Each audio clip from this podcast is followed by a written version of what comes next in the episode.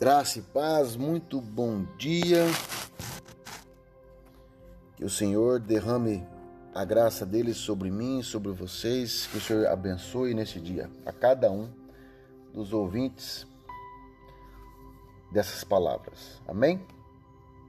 Querido querido amado, vamos ministrar ao meu coração e ao teu coração mais uma palavra, um tempo junto com a presença do Senhor. A palavra está em Efésios, capítulo 4, versículo 30. Diz assim: Alegre o espírito. Não entristeçam o Espírito Santo de Deus, com o qual vocês foram selados para o dia da redenção.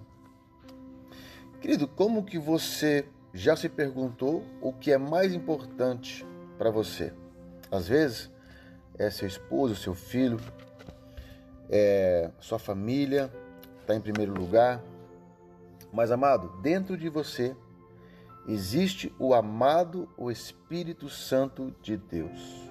E aqui, Paulo ensina para que nós não nos venha entristecê-lo, seja de forma de pecado, ou seja de forma, como diz, você pode se colocar triste e ao mesmo tempo você está entristecendo o Espírito Santo de Deus. Então, porque ele é uma pessoa. Então, diante disso, precisamos entender esta grande graça, magnitude e privilégio que carregamos diariamente dentro de nós.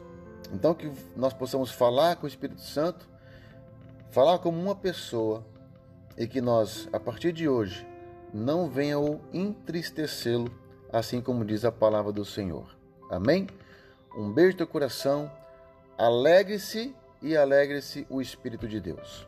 Beijo no teu coração, Deus te abençoe.